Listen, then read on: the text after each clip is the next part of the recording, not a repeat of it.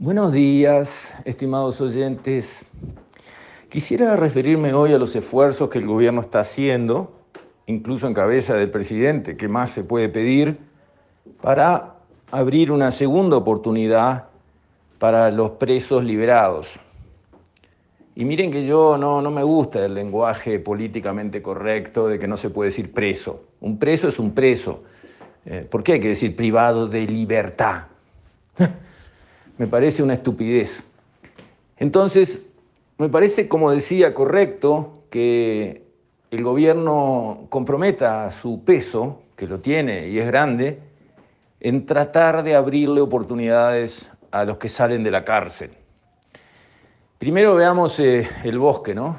En Uruguay el 70%, cortando grueso según el ministro Mieres, eh, el 70% de los que salen de la cárcel reinciden. una cifra altísima. En los países donde este tema está bien resuelto es la mitad, es como el 30%. Cuando nos quejamos de la seguridad, nos quejamos con razón que hay demasiados problemas en la calle, ese es un tema que hay que atender. Y desde ese punto de vista, una forma de ayudar a que el que sale de la cárcel no vuelva rápidamente a delinquir es que tenga una oportunidad, que consiga un trabajo, que tenga su ingreso, que pueda reencaminar su vida, que pueda atender aunque sea en algo a su familia que queda afuera, digamos, este, su mujer, sus hijos, algo.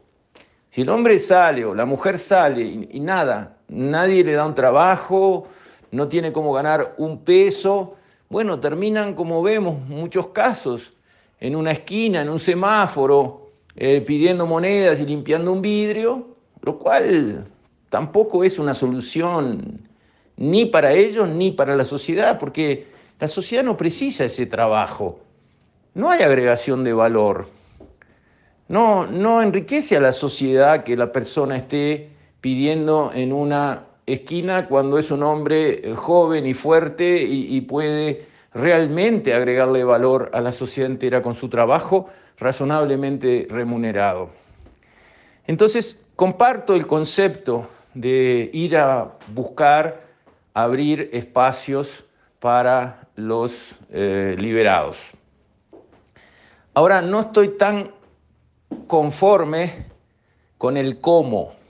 ¿Por qué? Primero, los números.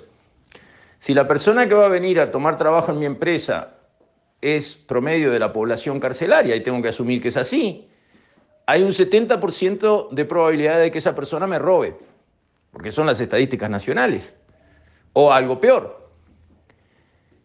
¿Y eso cómo se compensa?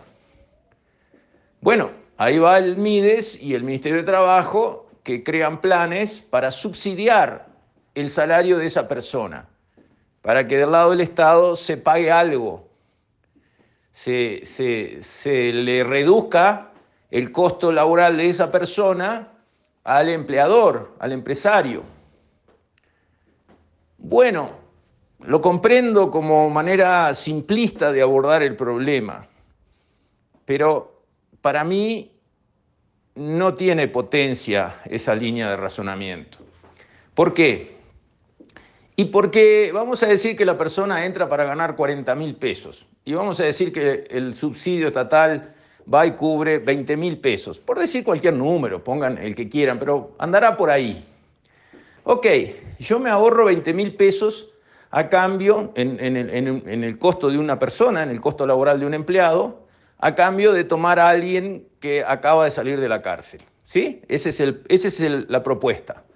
La persona me puede robar en la primera semana tres equipos que valen tres mil dólares, o me puede vaciar la caja chica, o puede tomar datos de todo lo que estamos trabajando ahí para ir y robar en la casa de cada cual. Digamos, tenemos que pensar con esa mente.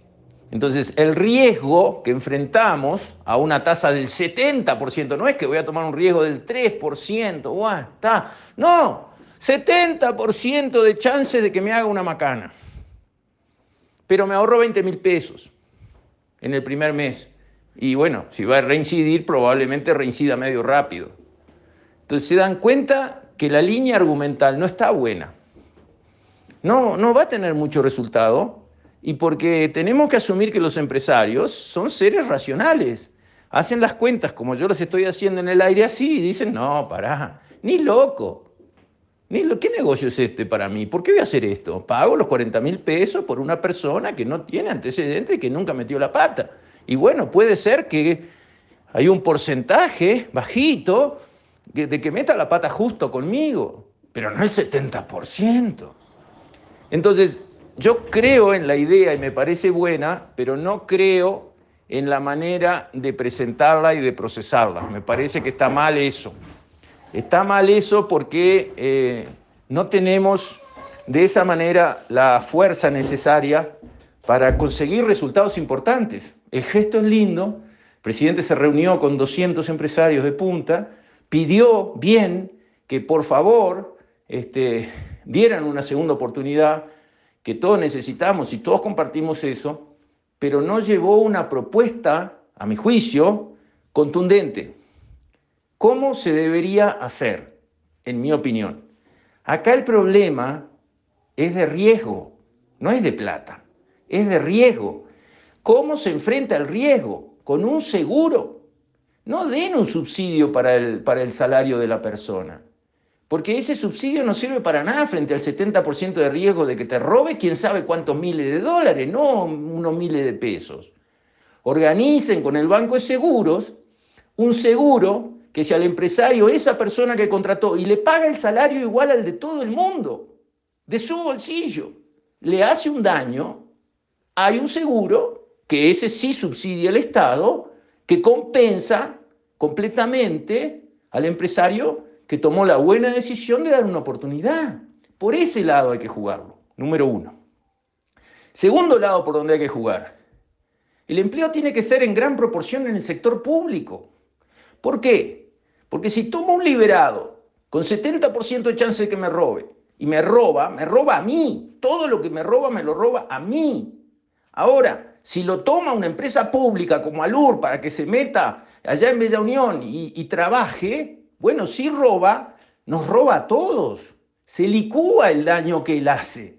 No cae sobre una sola persona que toma la decisión con buena voluntad de darle una oportunidad. Entonces, a mi juicio, para que esta buena idea camine, dos cosas. Primero, para el empleo privado, seguro. Se le da un seguro al empresario que si la persona comete un robo, lo que sea, será compensado. Segundo, público. Todos estos salarios solidarios que contrataron a lo largo de no sé cuántos meses a la salida de la pandemia, miles de personas a lo largo del país, ¿cuántos de ellos eran liberados? ¿Por qué no focalizaron en los liberados? ¿Por qué la mitad de esos no eran liberados? Cuando una empresa pública contrata para trabajos que pueden ser los que un liberado pueda llevar, ¿por qué un porcentaje muy alto de esos no son liberados?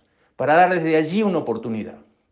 Son mis reflexiones, la idea es muy buena, la manera en que se instrumentó la herramienta monetariamente me parece que nos va a dar eh, un alto impacto. Con esto, estimados oyentes, me despido. Hasta mañana, si Dios quiere.